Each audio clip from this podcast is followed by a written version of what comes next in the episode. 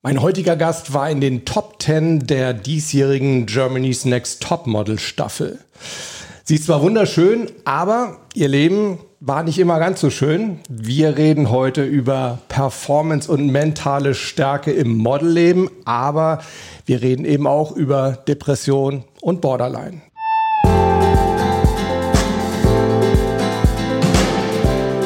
Willkommen bei Performance gewinnt, dem Podcast für Spitzenleistung und mentale Stärke. Ich bin Harald Dobmeier und ich freue mich riesig, dass du heute wieder mit an Bord bist. Ja, und heute sitze ich hier nicht alleine. Ich lade mir ja immer super gerne interessante, spannende Persönlichkeiten ein, von denen wir dann auch alle wieder was lernen können. So in Richtung mentaler Stärke, mentales Spiel und auch Performance. Ich habe heute tatsächlich ein, ein Model hier und zwar nicht irgendein Model, sondern ich habe Vivian Cole hier. Sie war neunte bei der 2020er Germany's Next Top Model Staffel. Erstmal herzlich willkommen, Vivian. Hi. Danke, dass ich hier sein darf. Das haben wir eingeübt. Mega. Ja, Vivian, du bist Model, habe ich gesagt. Ähm, du wehrst dich extrem dagegen, als Influencerin bezeichnet zu werden. Warum? Ja, also das hat in der heutigen Gesellschaft immer so ein bisschen einen negativen Beigeschmack und ich möchte nicht irgendwie darauf reduziert werden. Ähm, theoretisch gesehen ist jeder, der eine größere Reichweite hat, ein Influencer und ich irgendwo auch, weil ich eben eine Message rausbringe und eben darauf aufmerksam mache und ähm, damit ziehe ich die Menschen an. Aber ich bin nicht der klassische Influencer in dem Sinne, wie man es jetzt überall auf Instagram sieht. Also ich versuche mich da auch ein bisschen klar zu differenzieren. Aber Instagram so hauptberuflich mit dem Influencer, das ist nicht so ganz meine Schiene. Ja, okay, alles klar. Ja, wir reden jetzt auch auf jeden Fall erstmal übers Modeln. Ich hatte es gesagt, neunte bei GNTM. Was würdest du jetzt so im Nachhinein, wir haben jetzt ein halbes Jahr ist vorbei ungefähr, ja. seit die äh, Staffel gelaufen ist. Was denkst du, was ist so dein, dein größtes Learning, was du daraus ziehen konntest?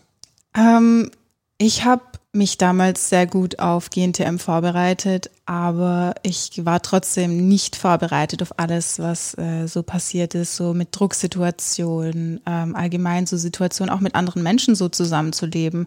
Ähm, es ist auf jeden Fall echt eine harte Situation für mich gewesen, eine Ausnahmesituation über die ganzen Wochen und ich glaube, so was ich am meisten gelernt habe, ist einfach, wie stark ich auch bin und wie viel ich in der Zeit auch über mich selbst gelernt habe.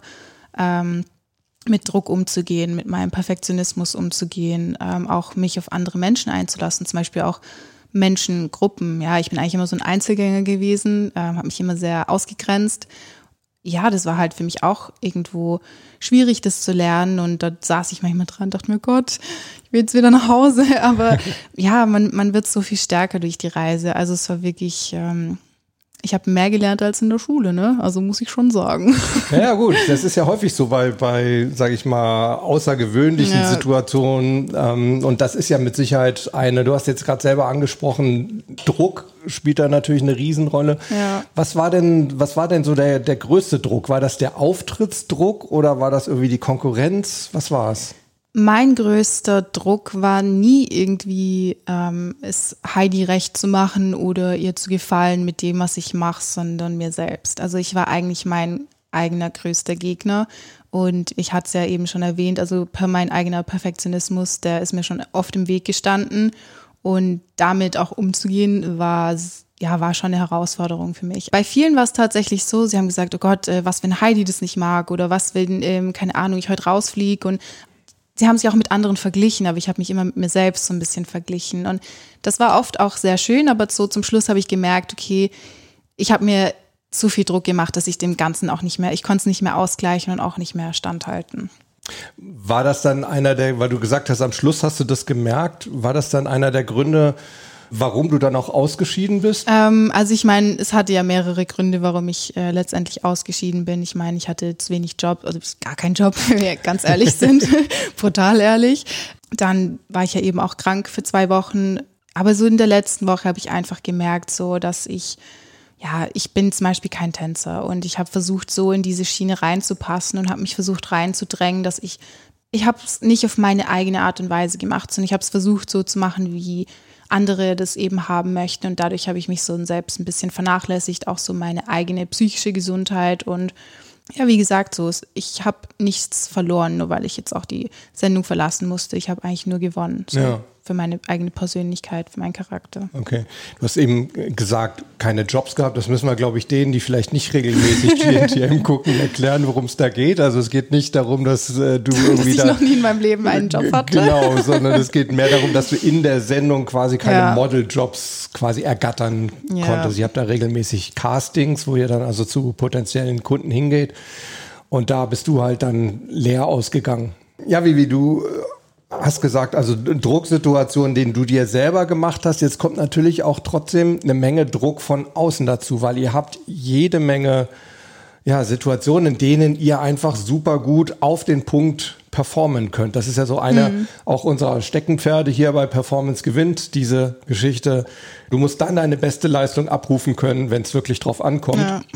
Da gibt's Castings, da gibt's Walks, also wo ihr da quasi ähm, Mode vorführt und ja. halt die Klum sitzt da und da geht es dann im Endeffekt auch darum, ob ihr weiterkommt oder nicht. Ja. Die sogenannten Eliminations. Oh yes. Nicht, nicht Illuminations, wie glaube ich irgendwie eine deiner Konkurrentinnen immer gesagt hat. Ja, wir haben jetzt gleich eine Illumination, eine was?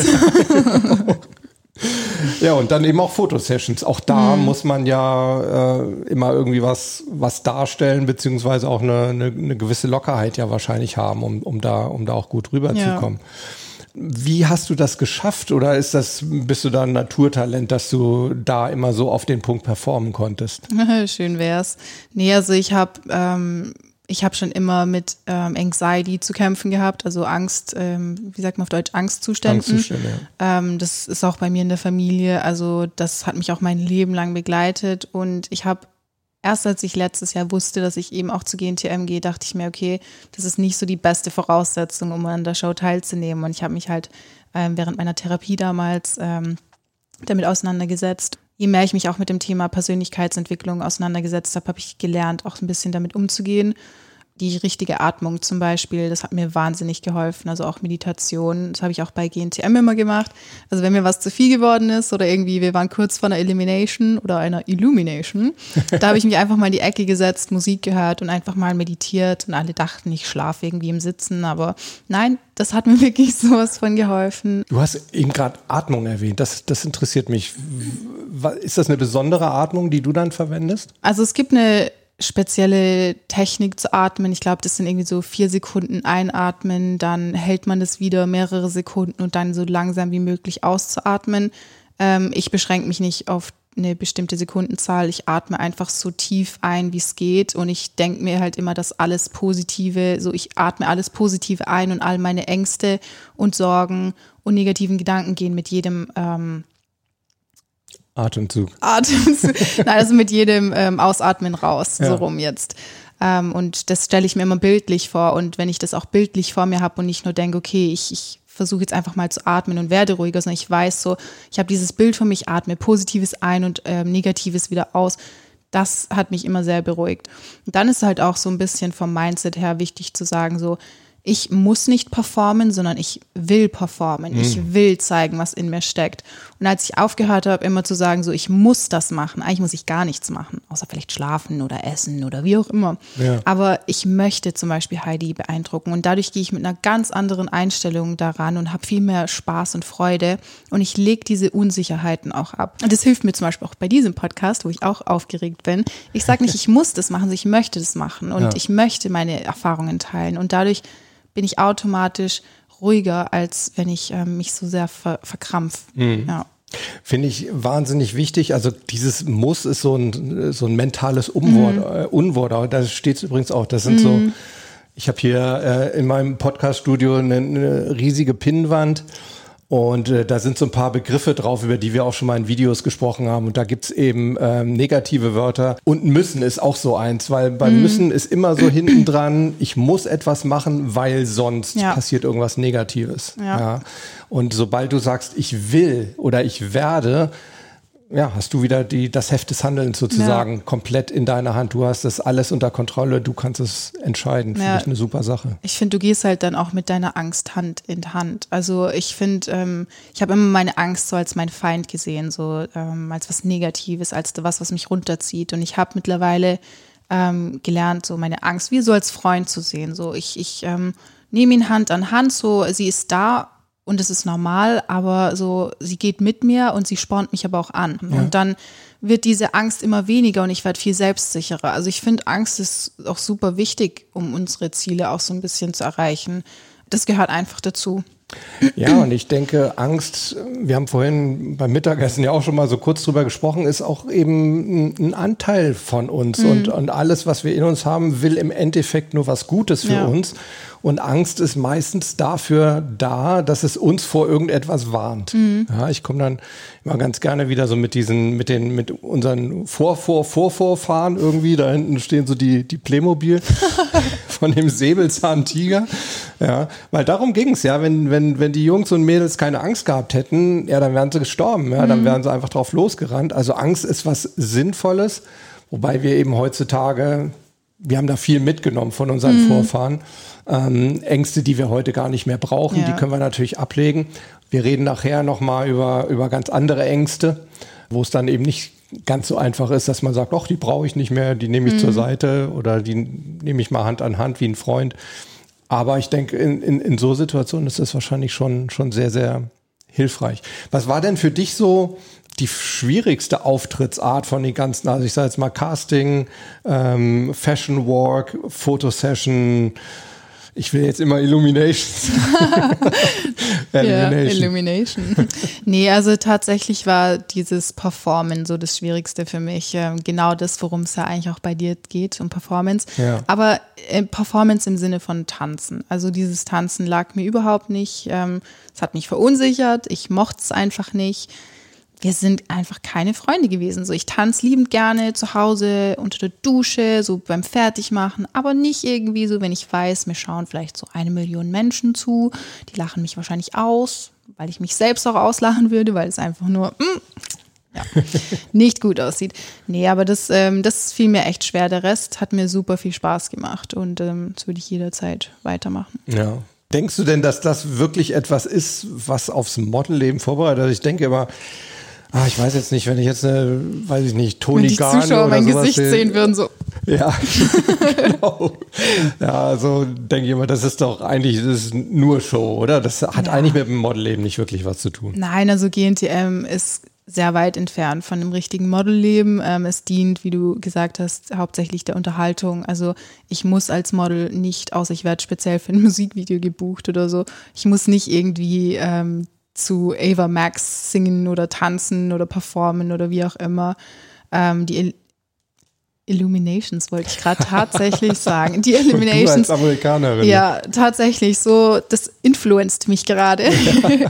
nee, also es, ähm, auch die Il Eliminations. Wir sagen einfach nur noch E-Punkt. Ja, die E-Punkt, ähm, das ist teilweise, also super viel Spaß gemacht, aber ähm, zum Beispiel ja, das auf Popcorn laufen, klar, das wurde auch mal bei einer Fashion Week gezeigt, aber es ist nicht sehr realitätsnah. Mhm. Also ja. Ich denke, wenn man mal so weit ist, ähm, dass man auf einer Fashion Week auf Popcorn läuft, dann kann man wahrscheinlich auch kurzfristig vorher nochmal üben, oder?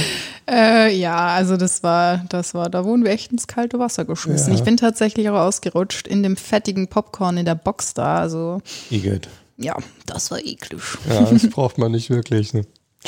Ich glaube, so also eines der Themen, die da auch extrem wichtig sind, ihr seid da ja wirklich viele, viele Wochen zusammen.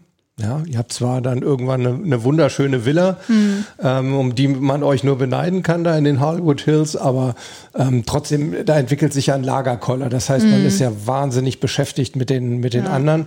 Ähm, wie kann man da noch den, den Fokus behalten oder wie kann man seinen Fokus schärfen, um sich, um sich dann trotzdem auf seine Sache zu konzentrieren? Ja, also es ist super schwer. Also zum einen, ähm, man ist ja, man hockt ja mit den anderen so aufeinander und gleichzeitig fühlt man sich sehr einsam, ja, obwohl man so umgeben ist von anderen Mädels.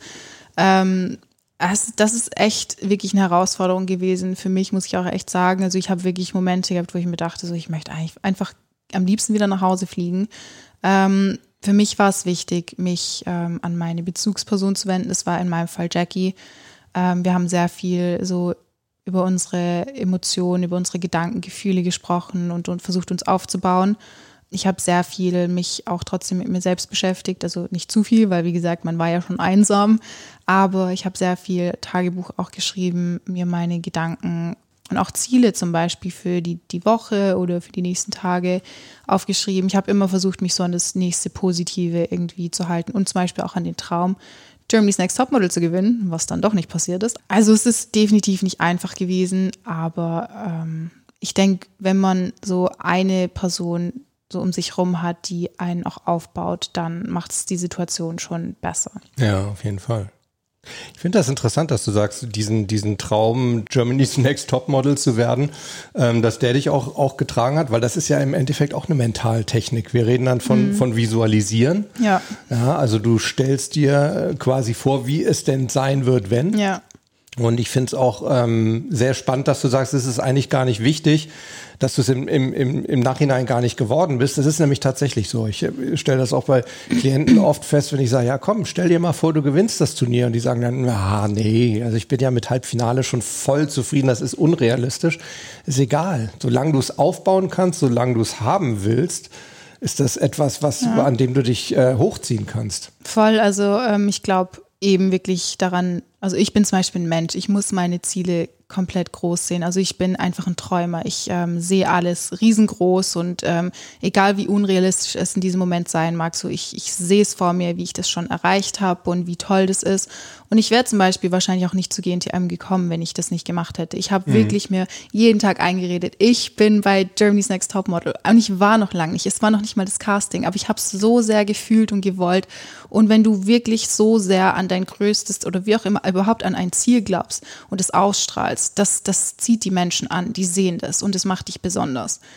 Und ich versuche seit letztem Jahr, ähm, seitdem ich das gelernt habe, alles in meinem Leben zu sehen, zu visualisieren und zu fühlen. Natürlich kann ich auch sagen, so, ich gehe zu GTM, aber wenn keine Emotion dahinter ist äh, und ich das nicht fühlen kann, dann werde ich dieses Ziel wahrscheinlich nicht erreichen. Also mhm. da muss wirklich alles, ähm, ich muss wirklich brennen dafür und das, das strahle ich dann eben auch aus. Ja, ja. Auch das wieder sehr, sehr spannend, dass du sagst, auch das, das Fühlen, mhm. die Emotionen gehören dazu, weil Klar, das Wort visualisieren, da denkt man erstmal nur ans Sehen, sich mhm. vorstellen, aber visualisieren ist eben halt auch so viel mehr. Da ist halt auch Hören natürlich Riechen, mit dabei. Schmecken, Riechen, sehen, schmecken. alles. Also Ganz jeder genau. einzelne Sinn ist bei der Visualisation, Visualis beim Visualisieren ähm, genau.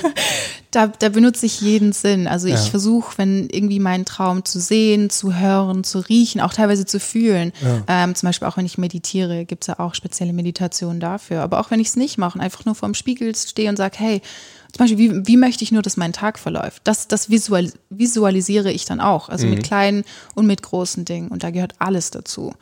Wie, wie hat denn ein GNTM-Sieg gerochen? ähm, also irgendwie ein bisschen verbrannt. Ich habe mir irgendwie so vorgestellt, dass da so Feuerwerke da so raus äh, tummeln aus dem ja. Boden und dann hat alles so verbrannt gerochen und ich war da und das, ach, da kam Konfetti und ich hatte Konfetti in den Haaren und ich habe es mir so rausgewirbelt und so ach, in Zeitlupe wie in den Filmen, so mit der Luftmaschine und ich so, ja. wow, ich habe es geschafft. Ja. Und dann habe ich es doch nicht geschafft. Aber es ist okay. Ja, aber es ist interessant, ne, was das ausmacht. Solche, mhm. solche Feinheiten. Ne? Auch das wieder, was, was ich auch meinen, meinen Leuten immer sage. Nehmt da Details, nicht mhm. einfach nur so, ja, ich stelle mir jetzt das mal vor, wie ich ja. das Ding gewinne. Nee, kleine Details, was ja. weiß ich, Konfetti oder sonst irgendwas, ja. das, das macht's das dann aus. Das steigert, das macht's realer für dich. Genau. Du musst es dir so real wie möglich machen. Ich Richtig. kann natürlich auch sagen, so, oh, ich, ähm, was weiß ich, so, ich gewinne jetzt im Lotto. Ja, toll, wenn ich es mir sage, dann wird es wahrscheinlich nicht passieren, weil ich sage das halt einfach sehr neutral, aber wenn ich sage so, oh, ich, ich, ich sehe, was ich mit diesem Geld machen möchte, ich fühle es in meiner Hand, so ich zähle gerade jeden Schein und äh, ich plane gerade schon so ein bisschen, äh, so da geht mein Urlaub hin. Wenn ich all das verbinde, dann ziehe ich das automatisch auch an. Wenn ich negativ denke, ziehe ich Negatives an und wenn ich positiv denke, ziehe ich Positives an. Ja. Also die Wahrscheinlichkeit, dass ich im Lotto gewinne, wenn sehr viele Millionen von Menschen mitmachen, ist sehr gering. Aber es gibt genug Menschen, die sich das manifestiert haben. Just saying. Okay, jetzt weiß ich auch, was, warum ich nie gewonnen habe. Ich muss mir mal mehr überlegen, äh, was ich mit dem Geld dann machen werde. Du hast mal ein, YouTube-Video gemacht, da hast du unter anderem auch mal drüber gesprochen, dass du gelernt hast, deine Gedanken zu lenken. Mhm. Ja, ähm, das hat eben auch so ein bisschen mit dem Thema Persönlichkeitsentwicklung zu tun gehabt, äh, meinen Charakter auszubauen, zu stärken. Ja, auch zu, zum Beispiel zu sehen, was ich aus meiner Vergangenheit übernommen habe, vielleicht auch an negativen Verhalten und Gedankensweisen und ähm, wie ich das zum Beispiel ändern kann. Ja, wie gesagt, mir hat allgemein Meditation wahnsinnig arg geholfen. Also man denkt, das ist so total unterschätzt. Man denkt so, das ist nur ein Atmen. Aber für mich hat so diese Form vom richtigen Atmen so das Leben verändert. Ähm, ich habe gelernt, wirklich, wenn ich meine Augen schließe und richtig atme, meine negativen Gedanken sind wie verstummt.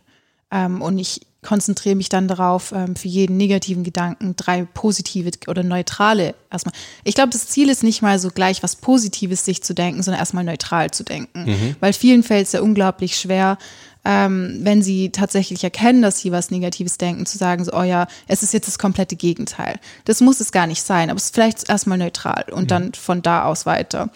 Ich habe sehr viele Bücher gelesen, sehr viele YouTube-Videos auch zu dem Thema geschaut, wie ich mein Mindset stärken kann, wie ich das zum Beispiel, diese positiven Dinge, die ich eigentlich schon hatte, wie ich das weiter ausbauen kann.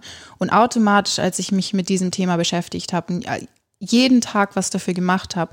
Also es geht hier wirklich nur darum, jeden Tag fünf Minuten was für dein Mindset, für deine Psyche zu machen. Ich glaube, so das Schlüsselwort ist wirklich kleine Veränderungen über einen längeren Zeitraum. Mhm. Ich finde es interessant, wieder, du sagst so fünf Minuten am Tag. Ich glaube, auch das ist immer so ein, so, ein, so ein Missverständnis. Das sehe ich auch häufig bei, bei Klienten, die dann sagen, uh, jetzt noch mentales Training dazu. Ja. Ich, ich trainiere schon so, so viel, was weiß ich jetzt die Sportler. Und ich sage mal, ey, dreimal zwei Minuten am Tag, das finde ich optimal. Das, äh, das sind eine, ist eine knappe Dreiviertelstunde im, in, in der Woche. Ja. Und da erreichst du so viel mehr, als wenn du dich einmal in der Woche irgendwie für eine Stunde dahin setzt. Ja, ja wenn ich mir, kleinen Schritte. Ja, wenn ich mir überlege, wie viel Zeit ich damit verbringe oder verbracht habe, negativ zu denken und das so vergleiche mit wie wenig Zeit es mich eigentlich kostet, einfach mich hinzusetzen und an, meine, an meinem Mindset, an meiner Psyche positiv zu arbeiten, das ist eigentlich sehr widersprüchlich zu sagen, hey, ich habe gar nicht die Zeit ja, dafür. Ja. Es bringt ja wirklich was, es bringt uns wirklich voran. Wir geben für so viel Sachen so viel mhm. Zeit aus sozusagen, ja, ja und ähm, was uns im Endeffekt eigentlich eher schadet ähm, ich glaube, die Zeit ist gut investiert. Ja, ich denke, man muss sich da wirklich seine Prioritäten setzen, auch ja. seine Ziele erkennen. Ich denke, wenn man seine, wenn man sein Ziel vor Augen hat und es wirklich auch visualisiert, so wie wir es eben drüber hatten, dann fällt es einem vielleicht auch viel leichter, so dem Ziel nachzugehen und sich hinzusetzen und zu sagen, hey, ich mache das jetzt. Ja.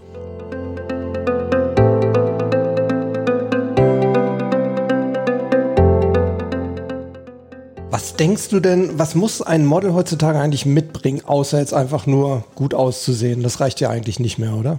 Ja, definitiv. Also heutzutage ist es super wichtig, dass ein Model ähm, ihre, seine Persönlichkeit zeigt, dass man zeigt, ähm, warum ein Kunde dich buchen sollte, aus, also abgesehen von deinem schönen Aussehen. Schönheit ist im Endeffekt vergänglich und es gibt so viel Konkurrenz, so viele wunderschöne Frauen und Männer, Du musst einfach zeigen, dass du von innen strahlst und dass du besonders bist. Sieht man das denn auf, auf Fotos auch irgendwie?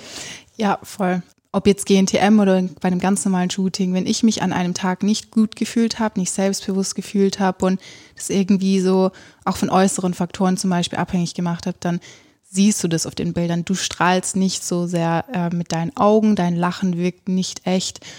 Und da, wenn du nicht so von innen strahlst, ist deine Haut auch sehr, sehr fahl. So habe ich die Aha. Erfahrung auch gemacht. Und es ist nur ein Bild, aber du siehst und du spürst Energie dadurch. Mhm. Und wenn ich wirklich einen guten Tag habe und von innen strahl, du siehst das sofort. Mein Lachen, das ist ansteckend.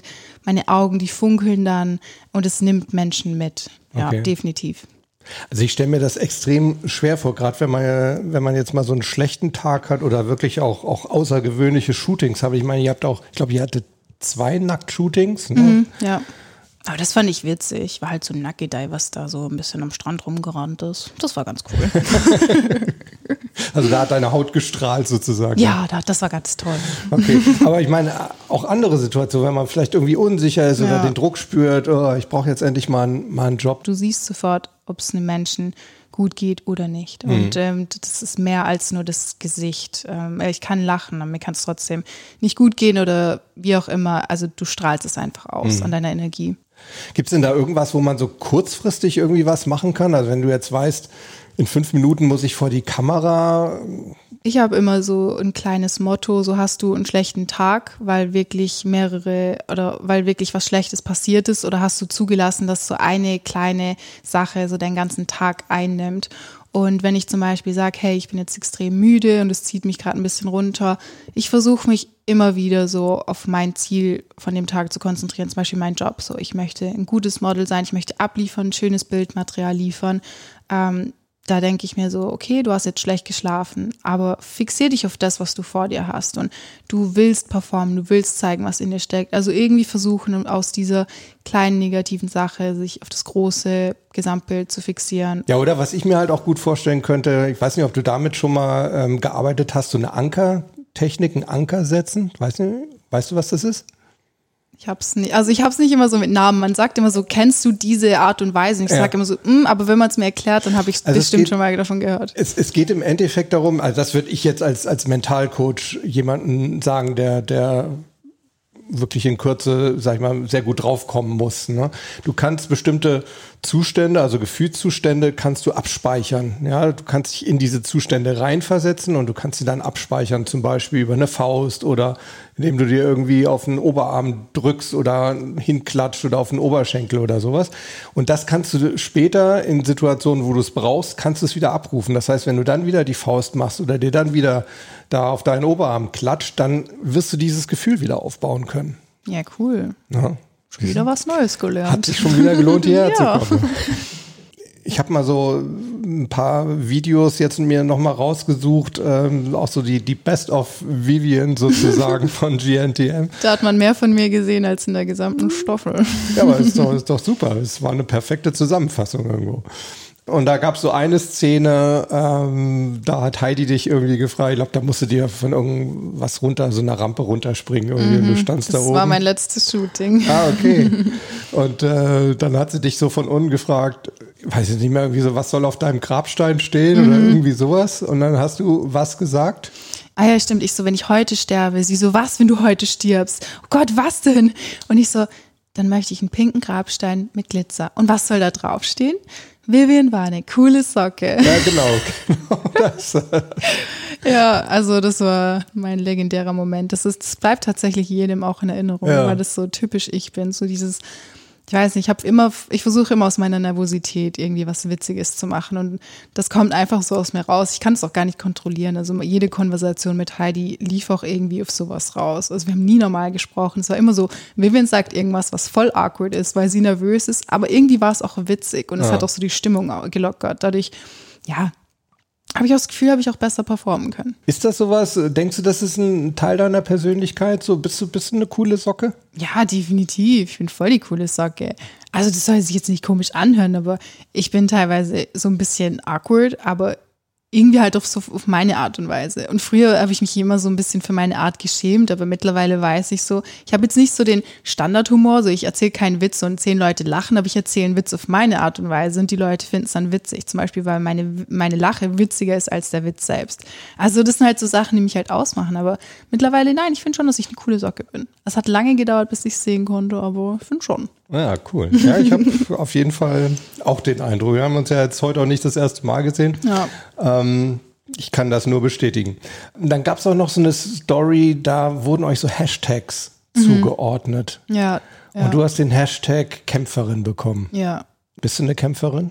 Ja, also muss ich schon sagen. Also ich meine, ich habe schon irgendwo auch viel erlebt, das muss man schon so sagen. Und ich habe irgendwie alles gemeistert und ich bin mittlerweile stärker als jemals zuvor und ähm, man kann auch stolz auf das sein, was man erreicht. Also ich denke, man sollte auch stolz auf das sein. Ich meine, das treibt dann ja weiter an.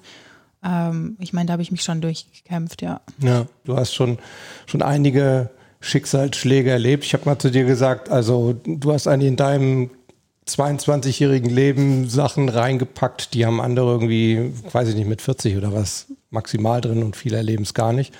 Vieles wollen wir ihnen auch gar nicht wünschen. Fangen wir mal jetzt so vorne an. Du bist sehr, sehr früh schon, eigentlich früher, als man es normalerweise macht, mit, mit Borderline diagnostiziert worden. Mm, ja. Was heißt denn überhaupt Borderline? Wie kann man sich das vorstellen? Also bei mir ist es eben der Fall, dass Borderline mit Depression ähm, diagnostiziert wurde. Das ist nochmal was anderes, als wenn nur ähm, Depression oder nur Borderline diagnostiziert wird. Ähm, bei mir war es einfach extrem impulsives Verhalten, ähm, extremes Denken. Also daher kam ja auch meine Selbstverletzung, auch im sehr frühen Alter, ähm, was bis hin zu Suizidgedanken geführt hat. Ähm, ich hatte Schwierigkeiten mit so diesen menschlichen Beziehungen. Entweder war ich total distanziert oder ich habe mich extrem an diese Person geklammert und wollte nicht mehr loslassen. Und wenn man mich dann irgendwie, wenn man mir vers äh, versucht hat, eine Grenze aufzuweisen, dann hat mich das wieder in so ein extremes Denken reinversetzt, dass ich, ähm, also ich konnte das auch gar nicht kontrollieren damals. Ich war ja auch sehr jung. Wie alt warst du da? Ähm, da war ich circa neun Jahre alt. ja. ja. Also normalerweise, was man dazu sagen muss, wird Borderline mit circa 16 Jahren oder im 16. Lebensjahr diagnostiziert. Wenn die Symptome ähm, auch über ein Jahr andauern ähm, und wenn mehrere Symptome aufeinandertreffen quasi, dann wird in Ausnahmefällen auch die Diagnose früher gestellt. Das war bei mir der Fall. Ja. Ist das jetzt, wenn du, wenn du sagst, also du hast dich entweder sehr, sehr an eine Person geklammert oder von dir weggedrückt, mm. ähm, waren das dann auch teilweise dieselben Personen oder sind das unterschiedliche? Weil man hört das ja häufig so von Borderlinern auch in, in, in Beziehungsgeschichten, dass es wahnsinnig schwer ist, weil sie häufig halt sehr, sehr eng sind und dann aber am nächsten Tag oder vielleicht auch schon eine Stunde und später. Dann wieder wegdrücken. Ja, ja, eher wie das Gegenteil machen. Ähm, also es war schon sehr viel mit bekannten Personen, zum Beispiel mit meinem Freund, äh, mit meiner Familie, aber es war auch sehr viel mit Menschen, die ich nicht kannte. Also zum Beispiel, mir fiel es damals immer schwer, so Freunde kennenzulernen. So, ich wollte immer Leute kennenlernen. Dann kam halt zum Beispiel jemand in mein Leben und dann war ich so voller Euphorie und voller, oh Gott, jetzt habe ich endlich jemanden, dass ich mich so sehr an diesen Menschen geklammert habe. Damit habe ich die Menschen eigentlich wieder weg so gedrückt. Und dann, wenn sie weg waren, dachte ich mir, ich wollte sowieso nicht. Also ich wollte eigentlich mhm. sowieso nicht. Ich bin eher alleine für mich und das, ich bin so besser dran, wenn ich alles für mich selbst mache. Und dann fängst du wieder an, so, eigentlich bist du dein einziger Freund in dem Sinne, aber auch dein größter Feind. Also mhm. es ist sehr viel impulsives Verhalten, ähm, extremes Denken was eben auch zu extremen Handlungen führt. Ähm, man hat auch keinen Sinn für seine Identität. Also bei mir war es zum Beispiel auch so, dass es bei vielen Borderline, Borderlinern, also sie färben sich extrem auf die Haare, weil sie nicht wissen, so wie möchte ich aussehen, äh, wie möchte ich sein oder zum Beispiel verändern sehr viel an ihrem Körper, an ihrem Äußeren, um zu schauen, wer sie eigentlich sein wollen und dann haben sie das vielleicht ein, eine Woche und dann müssen sie sofort wieder sich radikal verändern, weil sie nicht wissen, wer sie sind. Und jeder mhm. geht ja auch in der Pubertät oder wie auch immer durch so eine Phase. Bei Borderlinern ist es sehr häufig und sehr extrem. Mhm. Du hast ja vorhin auch schon angesprochen, diese, diese Selbstverletzungen. Das heißt, wie, in welchen Situationen kommt das? Ist das, ist das eine Art, ja, weiß ich nicht, Selbsthass in dem Moment? Ich bin ja immer so jemand, der sagt, alles, was wir irgendwie tun, egal in welchem Zusammenhang, irgendeinen Nutzen glauben wir mhm. zumindest davon zu haben. Ich bringe auch häufig eben genau auch in den, in den Coachings oder in meinen Vorträgen genau das Beispiel, dass ich sage, also selbst jemand, der sich selber verletzt, will irgendetwas damit erreichen für sich selbst. Er macht es nicht, um sich zu schaden. Ja, nee, das ist auch vollkommen richtig so. Also es ist eigentlich ein Widerspruch in sich. Ähm, so komisch, wie sich das vielleicht anhört, weil es, es ist ein Teufelskreis. Ich hatte sehr viel Druck in mir drin, sehr viel Leid, sehr viel Ängste, sehr viel einfach äh, alles, was sich so an Negativem aufgestaut hat. Und ich wusste nicht wohin. Und aufgrund von dem Borderline hatte ich eh schon immer sehr einen sehr großen Hass auf mich selbst. Wenn ich was falsch gemacht habe, hatte ich das Gefühl, ich bin ein Versager und das, ich kann es nicht korrigieren. Und man, wie gesagt, es ist ein Teufelskreis. Und ich musste dann irgendwie meinen Frust auslassen. Und normalerweise lässt ein Mensch das vielleicht durch Sport aus oder ähm, er hat irgendwie ein Hobby, mit dem er das alles so ein bisschen kompensieren kann. Ähm, und mein extremer Gedanke von dem Borderline war sofort, lass es an dir selbst aus. Und wenn ich das dann gemacht habe, dann war das kurzzeitig wie eine Betäubung, sage ich mhm. jetzt mal. Dann kommt aber wieder, wieder so dieser Gedanke, so, du willst dir aber eigentlich gar nicht wehtun. du machst ja, du willst ja nicht schaden, aber du hast dir geschadet. Und dann kommt wieder so dieser Sinn, so Bestrafung. Also mhm. es ist ein Teufelskreis. Du hast Momente der Vernunft und du hast wieder so diese, diese extremen Momente, die du eigentlich gar nicht kontrollieren kannst. Und das ist dieses impulsive Verhalten. Ich mache was Extremes, ohne drüber nachzudenken. Und erst, wenn ich es gemacht habe und dann drüber nachdenke, dann, dann fühle ich mich wieder so schlecht und ich hasse mich selbst und dann geht's wieder los. Also es ist wirklich ganz schwer, aus diesem Kreis rauszukommen. Aber es ist definitiv möglich, das wirklich erfolgreich auch zu behandeln und dass man das Betroffene auch lernen, damit umzugehen. Wie bist du denn da jetzt irgendwo rausgekommen? Das klingt immer so, als, als wäre das irgendwie eine Sekte oder sowas. Aber ähm, ja, du hast ja gesagt, es ist ein Teufelskreis und da ja. stellt man sich erstmal vor, da, da strudelst du immer weiter rein. Aber irgendwie hast du es ja, hast es ja geschafft. Ich glaube, so traurig das auch ist, du hast noch einen sehr, sehr schweren Schicksalsschlag ähm, erlebt. Das ist auch noch gar nicht so lange her. Das mm, ist ja, äh, letztes dein, Jahr. Dein, letztes Jahr ist dein Vater äh, gestorben und das hat ja irgendwie dann doch noch mal was mit dir gemacht. Ne? Ja, definitiv. Also letztes Jahr im März ist mein Vater mehr oder weniger plötzlich verstorben und ähm, das hat mich natürlich noch mal wirklich in ein Loch gezogen. Also mir ging es sehr lange sehr, sehr schlecht ähm, und ich war überhaupt nicht fähig, irgendwas äh, in meinem Alltag zu bewältigen, egal wie klein die Aufgabe vielleicht auch war. Ja, und irgendwann meinte meine Mom, komm, ähm, vielleicht machst du mal eine Therapie ich hatte allgemein schon ähm, die letzten Jahre sehr viele Therapien gemacht oder war auch teilweise in ähm, Kliniken ähm, zum, als Aufenthalt. Und das hat natürlich auch schon mir geholfen, aber ich war damals noch nicht bereit für die Hilfe. Also ich konnte noch nicht einsehen, so dass jetzt wirklich genug ist, dass ich mich jetzt auf meine Heilung konzentrieren muss und dass ich habe auch gar nicht sehen können, dass Heilung möglich ist. Erst nachdem mein Papa gestorben ist, habe ich langsam, aber sicher gemerkt, so du möchtest nicht so weitermachen. Also ich muss was ändern und die einzige Person, die was ändern kann, das bin ich. Das ist mein Leben und ich kann nichts dafür, was mir passiert ist, aber ich bin irgendwo dafür verantwortlich, mein Leben besser zu machen. Und am Ende des Tages, so schwer wie das vielleicht klingen mag, ähm, auch wenn es einem schlecht geht, ähm, ich habe die Wahl, etwas zu verändern oder gleich zu bleiben. Du hast immer zwei Möglichkeiten. Und ja, dann bin ich eben zur Therapie und habe aber auch in der Zwischenzeit, und das ist der Hauptgrund oder das ist das, was mich wirklich rausgezogen hat, in Anführungszeichen, ist, ich bin auf einen Film gestoßen und der heißt The Secret, den gibt's auf Netflix. Ähm, da geht's um das Thema äh, Gesetz der Anziehung und positive Gedanken und ähm, ich habe mir diesen Film angeschaut und es war wie ein Geschenk von meinem Papa. Und irgendwie, ich habe es sofort mit meinem Papa verbunden, weil er mir irgendwie so helfen konnte und ich habe angefangen zu weinen.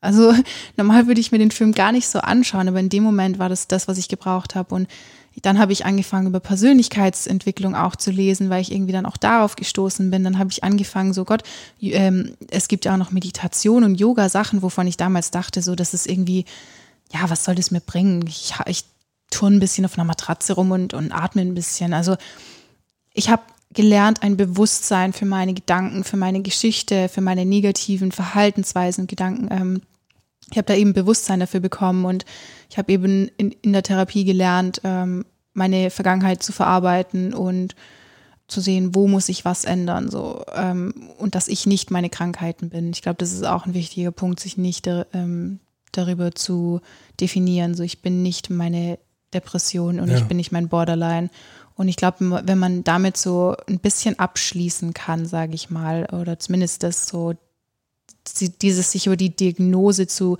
identifizieren, wenn man das ablegen kann, dann kommt man schon mal einen Schritt weiter. Und wie gesagt, das waren diese ganz äh, kleinen verschiedenen Aufgaben, die ich jeden Tag gemacht habe. Mal wirklich über 30 Tage oder vielleicht erstmal setzt man sich das Ziel über 15 Tage. Aber ich habe das irgendwie geschafft, von einem Tag auf den anderen komplett durchzuziehen. Und jeden Tag bin ich weiter gewachsen. Und wenn du dein Leben lang depressiv warst und immer nur schwarz-weiß gesehen hast und auf einmal Farbe sehen kannst und nicht nur durch irgendwelche Medikamente, äh, dann ist es wahnsinnig toll. Dann hältst du, ich habe einfach nur daran festgehalten. Ich habe gesagt, ich möchte weitermachen. So, ich möchte das jeden Tag versuchen zu sehen. Also klar, nicht jeder Tag ist toll, aber ich möchte einfach jede, also das Beste aus jedem Tag machen, weil ich habe so viel Zeit in Anführungszeichen damit vergeudet, immer nur das Schlechte zu sehen. Auch wenn ich nichts dafür konnte. Ich meine, das hat äh, mit Chemikalien auch im Gehirn mhm. zu tun, das muss man auch dazu sagen. Ja. Aber ich, ich wollte endlich was aus meinem Leben machen. Ja.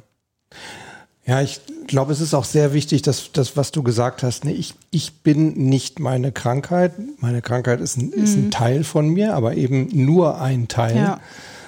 Wenn man, wenn man das schafft, was, was sich von außen natürlich immer wahnsinnig leicht anhört, wenn man sagt, ja, mhm du musst verstehen, dass du das kontrollieren kannst. Auch selbst wenn du das sagst, die es jetzt selbst gemacht hat, nimmt man dann natürlich noch mal eher an als, als von einem Außenstehenden.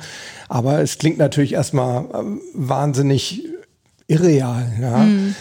Im Endeffekt waren es verschiedene Faktoren. Also einerseits hatte ich immer so diesen Funken Hoffnung, auch in meinen schlimmsten Tagen, als ich wirklich äh, im Boden lag und geweint habe und irgendwie keinen Ausweg mehr wusste. Irgendwie war da immer so ein Funke Hoffnung, der irgendwie so ein Bild vor Augen, wie ich, dass ich eine Zukunft haben werde und dass alles besser wird. Aber dann glaubt man halt wieder nicht daran, weil dann kommt wieder diese Welle der Depression, die Welle von Trauer, von Leid, wie auch immer. Und ähm, dann verschwindet es eben wieder. Aber über die Jahre hat mich dieser Funke immer wieder begleitet. Dann war es irgendwo auch Verstand so ein bisschen, der bei mir eingesetzt hat. Und es hört sich jetzt vielleicht für Betroffene erstmal komisch an, so. Aber für mich war es so logisch, was in dem Film erklärt wurde. Mhm. So die Art und Weise, wie man lernen kann, positiv zu denken und wie man sein Leben damit verändern kann. Es hat sich so logisch angehört. So was, was man jeden, jeden Tag mir gesagt hat, so jetzt komm, denk doch ein bisschen positiv. Aber man hat es mir nie so erklärt. Mhm. So als würde man mir was erklären, was ich eigentlich schon wusste, aber auf einmal macht es Sinn. So habe ich mich immer gefühlt in Mathe. Und als ich auf einmal Nachhilfe bekommen habe in Mathe, es war so, wow, ich verstehe es auf einmal. Ja. ja. Ich glaube, jeder Mensch braucht so seine individuelle ähm, Form der Hilfe. Und es ist nicht immer nur Therapie oder immer nur ein Aufenthalt oder wie auch immer. Ähm, für mich war es dieser Film mhm. ähm, und alles, was so dazugehört und Persönlichkeitsentwicklung. Und das ist halt das, was ich ähm, jetzt jeden Tag machen kann, so ein bisschen anderen helfen und meine Geschichte teilen, um anderen Mut zu machen. Also bin ich eigentlich durch diesen Film so zu meiner Bestimmung gekommen. Ja. Und diese Bestimmung war aber schon immer in mir, aber ich wusste nur nicht, wie ich so zu ihr komme. Und mhm. ich glaube, das ist das, so diese verschiedenen Faktoren, alles, alles hat halt zu dem jetzt geführt. Ja. Deine Krankheit ähm, hat auf einmal auch was, was Gutes für dich gehabt ja. irgendwo. Du kannst aus jedem Negativen was Positives ziehen. Und so komisch, wie sich das vielleicht anhören mag. So mein Papa ist gestorben und es war für mich wie, wirklich wie ein Weltuntergang.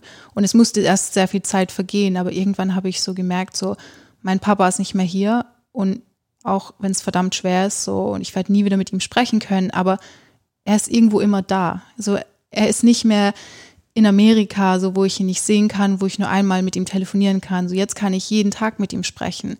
So jetzt kann ich irgendwie immer ihm nah sein, weil er immer bei mir ist. Und mhm. ähm, auch zum Beispiel so, also eigentlich egal in welchen Situationen, man kann immer irgendwas Kleines, ähm, wirklich egal wie klein, was für sich rausziehen und für sich nutzen. Und ich denke, das ist auch so ein bisschen so mein Geheimnis, auch durchs Leben so zu gehen. Ich, ich scheitere nicht an irgendwelchen Sachen oder sch schlimme Dinge, die mir passieren. So, das ist, das ist menschlich, aber zieh dir eine einzige Sache raus, die dich weiter antreibt und wo du sagst, okay, das konnte ich jetzt draus lernen oder für mich annehmen und dann machst du weiter. Also mhm. Also das hat wirklich meiner Entwicklung wahnsinnig geholfen. Ja. Du hattest mir mal so erklärt, wie man sich ähm, Depressionen vorstellen kann. Ja, also jeder Mensch ähm, fühlt es anders und jeder Mensch ähm, hat so seine eigene oder sein eigenes Bild vor Augen. Für mich war es immer, als würde ich irgendwie ertrinken und ich würde immer weiter runter sinken, aber ich kann immer noch dieses Licht oben sehen. Aber egal wie viel ich versuche zu machen, ich komme nicht hoch an dieses Licht und ich fühle mich, mhm. als würde ich daran ersticken. Ähm, es ist nicht nur ein bisschen traurig sein oder ein bisschen niedergeschlagen. Also ganz toll ist es immer, wenn Leute sagen, oh ja, ich war heute auch depressiv. Also da irgendwie, ich, ich habe nicht den Kaffee bekommen, den ich wollte und da war ich traurig und ja, das ich verstehe, was Depressionen sind. Dann denke ich mir, nein, du hast eigentlich keine mhm. Ahnung. Depressionen ist nicht nur traurig sein und auch nicht nur traurig sein wegen so kleinen Dingen, ja. Ähm, das ist wirklich Niedergeschlagenheit, das ist keine Kraft ähm, haben, aufzustehen, keine Energie, keine Aussicht für die Zukunft, ähm, als könntest du nichts anderes, außer alles nur negativ zu sehen. Nicht, weil du willst. Du willst eigentlich alles anders sehen, aber du mhm. kannst, irgendwas hindert dich daran. Aber es gibt auch Leute, die, die sind depressiv und gehen jeden Tag zur Arbeit. Sie meistern den Alltag und sie, sie performen wirklich äh, auch auf Hochtouren und dann kommen sie immer nach Hause und ihnen geht es eigentlich gar nicht gut. Also, mhm. aber im Endeffekt, so fühlt sich halt für mich an. Ja. ja. Ich hatte ja auch mal im ähm, engeren Kreise, du kennst die Story, ähm, mit, mit Depressionen zu tun ich habe damals gefragt, wie habe ich mir das vorzustellen? Und dann war die Gegenfrage, ja, du kennst es doch bestimmt, Liebeskummer zu haben. Mhm. Ich gesagt, ja, gut, wer kennt das nicht? Ab einem gewissen Alter. Dann meinte sie, ja, aber erstens mal, du weißt, Liebeskummer geht irgendwann vorbei. Du weißt es einfach. Mhm. Die Welt dreht sich weiter. Du wirst jemanden neuen kennenlernen. Ja. Und zweitens mal, nimm diesen Liebeskummer mal 10.000. Dann hast du ungefähr eine Vorstellung von dem Schmerz, den du hast. Mhm verbunden eben mit dieser Nicht-Aussicht, mhm. das geht schon vorbei, weil ich glaube, wenn du da drin steckst, du hast es ja auch gesagt, du wirst immer weiter, du siehst zwar das Licht oben. Und du weißt, es gibt einen Ausweg, aber ja, du kommst nicht hin. Du kommst du, einfach du nicht kann, hin. Ja, du kannst nicht höher schwimmen und das ja. ist halt, wie du meintest, so dieser Liebeskummer mal, mal zehn ähm, oder mal hundert, wie auch immer, aber dann wirklich in so Episoden, also teilweise jeden Tag für ja. Wochen, Monate lang, jeden einzelnen Tag. Ähm, und dann kommt noch zum Beispiel Pubertät dazu, dann kommt zum Beispiel Druck in der Schule oder auf der Arbeit dazu. Du hast natürlich auch ein Privatleben und dann vielleicht irgendwie gibt es Streit in der Familie. Und klar, es ähm, beeinflusst auch die Angehörigen sehr stark. Das muss man ja auch dazu sagen. Da ist es halt auch wahnsinnig wichtig und deswegen setze ich mich dafür ein, dass man mehr über diese Themen spricht, dass man versteht, welche Stigmen es in der Gesellschaft gibt, was wir tun können, dass ähm, Angehörige auf den Betroffenen zugehen können, dass Betroffene auch wissen, wie sie auf Angehörige zugehen können. Also das sind ja ein Miteinander und kein Gegeneinander, auch wenn es sich so anfühlt und dass einfach mehr Verständnis dafür ist, weil ich bin nicht verrückt oder irgendwie äh, ein Psycho nur weil ich eine psychische Erkrankung habe. Mhm. Also wie gesagt, ähm, das ist, das erklärt, diese, diese Diagnose erklärt nicht, wer ich als Mensch bin. Sie erklärt nur, warum ich an manchen Tagen vielleicht ein bisschen ähm, anders auf was reagiere oder warum. Es erklärt einfach, wieso ich an dem Tag so bin und vielleicht am anderen so.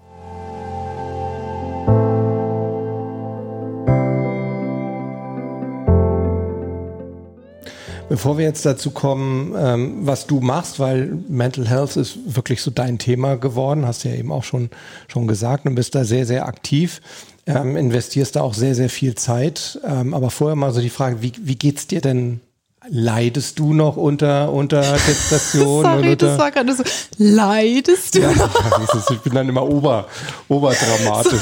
So, so dieses, leidest du noch oder nicht?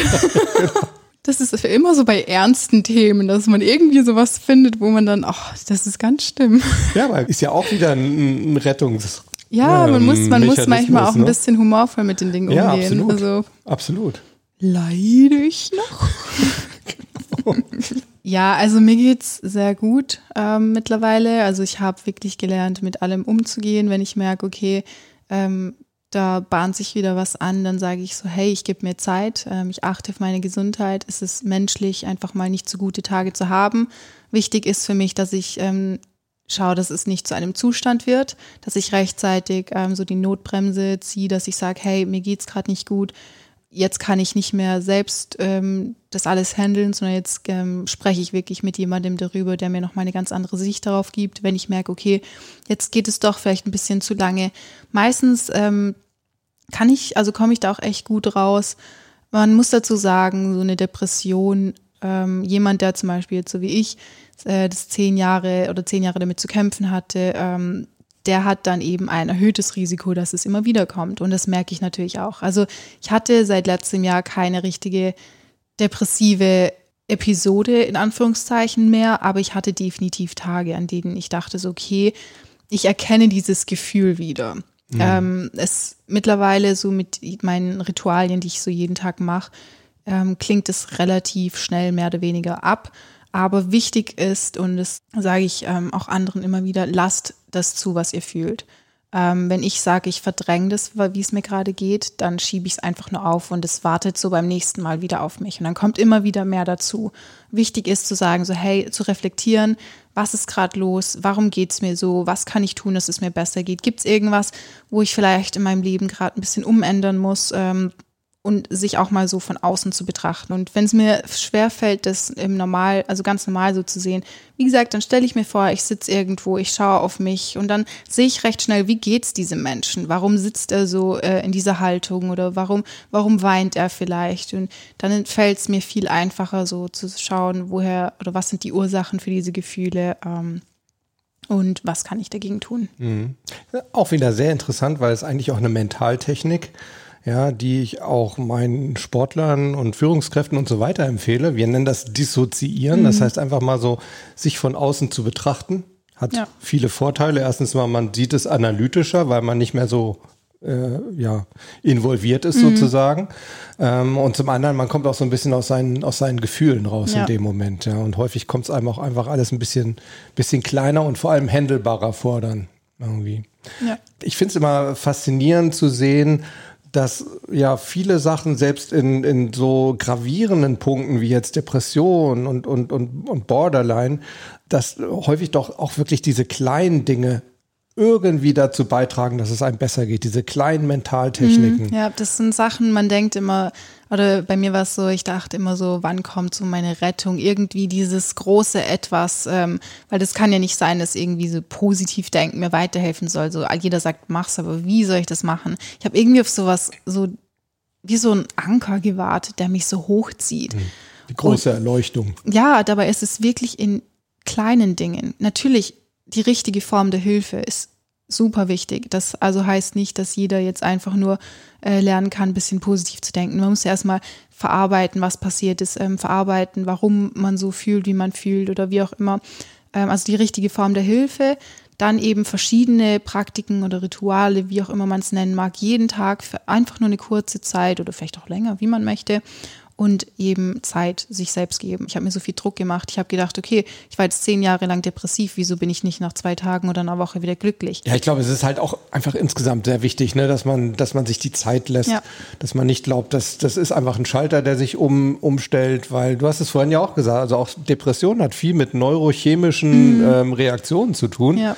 Und genauso müssen sich halt auch da wieder, wieder ähm, ja, positive Synapsen sozusagen ja. bilden, also neue Strategie bilden und das dauert halt seine Zeit. Ja, ja. bei mir war es ja auch so, ich hatte ja auch, ähm, das ist auch, was mich viele fragen, ob ich Erfahrung hatte mit Antidepressiva beziehungsweise Neuroleptika.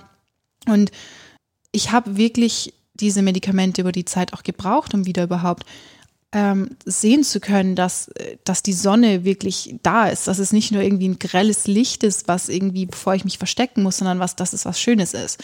Dass es irgendwie auch toll ist, wenn ich irgendwie mein, wenn ich zur Schule gehen kann, meine Freunde sehen kann und das ist nicht irgendwie, dass ich keine Last bin. Also ich habe dieses Medikament gebraucht, um auch dieses ganze Negative erstmal so zu stoppen. Und dann kommt dieses Neutralisieren und dann kommt dieses ich schaffe es tatsächlich nicht nur einmal, sondern zweimal und dreimal so alles positiver zu sehen. Mhm.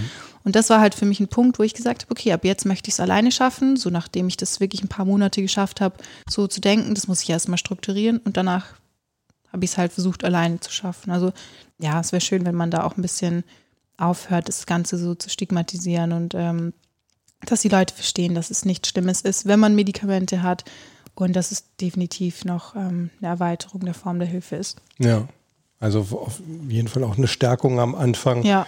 Ähm, auf der man dann gut aufbauen kann und dann ja. eben wirklich für sich selbst überhaupt mal die Kraft findet, mhm. diese kleinen so Schritte zu ja. gehen. Ne? Ich meine, bei Kopfschmerzen greifen wir alle sofort immer zur Tablette mhm. bei jeder Kleinigkeit. Also ja. schon, wenn es ganz leicht da ist, ne, da ist es eine Selbstverständlichkeit, wird nie jemand sagen, uh, Obacht, sie ist auf Ibuprofen. Obacht. ja, genau, Obacht. ähm, aber bei Psychopharmaka wird es halt immer ja. gleich, gleich äh, absolut ja, negativ gesehen und uh, oh je, und die ist nicht mehr sie selbst, weil sie die nimmt. Mhm. Nee, im Gegenteil, sie ist wieder mehr ja. sie selbst. So, jetzt haben wir gesagt, äh, du machst auch extrem viel. Also ich äh, sehe das ja auch immer bei dir, bei dir auf Instagram. Du bist auf Instagram sehr, sehr aktiv und nutzt auch da deine Reichweite, um auf das Thema so generell aufmerksam zu machen. Ähm, du hast auch, glaube ich, eine Aktion gegenseitig, helfen. helfen. Ja. ja, das finde ich toll. Da investierst du auch extrem viel Zeit. Oh ja, das sehen die Leute bisschen, gar nicht. Ja, ja also ähm, schon, also es hat ja eigentlich damit angefangen, dass ich so ge gesagt habe, ich möchte zu GNTM gehen. Und ich dachte mir, okay, wenn du zu GNTM gehst, dann hast du die einmalige Möglichkeit, ähm, Aufmerksamkeit auf dieses wichtige Thema zu bringen. Und dann habe ich mich beschlossen, wenn ich so weit komme, über meine Erkrankung zu sprechen, ähm, Menschen zu zeigen, so hey, es, es ist okay und ihr seid nicht irgendwie weniger wert oder sonst was. Dann habe ich überlegt, ja okay, wie willst du das jetzt machen? Wie kannst du das jetzt regelmäßig machen, aber trotzdem noch das zum Beispiel mit deinem Modeln verbinden? Und dann habe ich halt irgendwann ähm, angefangen, eben aufbauende Zitate zu posten oder eben folge ich Seiten, die ähm, Tipps bei depressiven Episoden in Anführungszeichen geben oder was kann ich tun, wenn jemand ähm, suizidgefährdet ist oder was kann ich tun, wenn ich einfach nur einen schlechten Tag habe, weil nicht jeder leidet an einer psychischen Erkrankung. Mhm. Und mir ist es wichtig, so für alle irgendwie ein bisschen ähm, da zu sein. Und dann habe ich angefangen mit der Aktion gegenseitig helfen. Also die Community stellt mir Fragen, die reposte ich immer anonym, ähm, weil ich die das einfach respektiere. Und die Community beantwortet sich halt quasi gegenseitig ihre Fragen. Und da geht es zum Beispiel darum, wie gehe ich mit dem Tod von einem verstorbenen Menschen um oder ähm, was kann ich tun bei Prüfungsangst oder ähm, wie gehe ich mit jemandem um, der zum Beispiel betroffen ist von einer psychischen Erkrankung. Also lauter wichtige Fragen, so über die man nicht genug spricht, meiner Meinung nach. Und das hat so vielen Menschen bisher geholfen. Und ähm, dann habe ich gedacht, okay, gut, mach so weiter. Dann habe ich ähm, angefangen mit Freund fürs Leben. Also es ist eine ähm, quasi ein Verein, der sich für die Aufmerksamkeit von Depressionen und psychischen Erkrankungen einsetzt. Da mache ich jetzt auch immer wieder so ein paar Projekte. Ja, also ich finde es super, dass du da auch ich sage jetzt mal so plump, dein Instagram auch irgendwo für hergibst. Das ist es mir komplett wert. Also die Rückmeldung, die ich bekomme, dass ich Menschen dazu ähm, ermutigen konnte, sich professionelle Hilfe zu suchen, weil ich kann, ich kann ja niemanden therapieren, ich kann ja nur an andere irgendwie weiterleiten oder ermutigen, sich äh, anderweitig Hilfe zu holen. Diese Rückmeldung oder ähm, dass zum Beispiel Jugendliche sich getraut haben, mit ihren Eltern zu sprechen über ihr Leiden. Das sind für mich so Sachen, wo ich sage, das ist mir alles wert. Also da ist mir meine Followerzahl egal. Das ist mir dann schon viel wichtiger.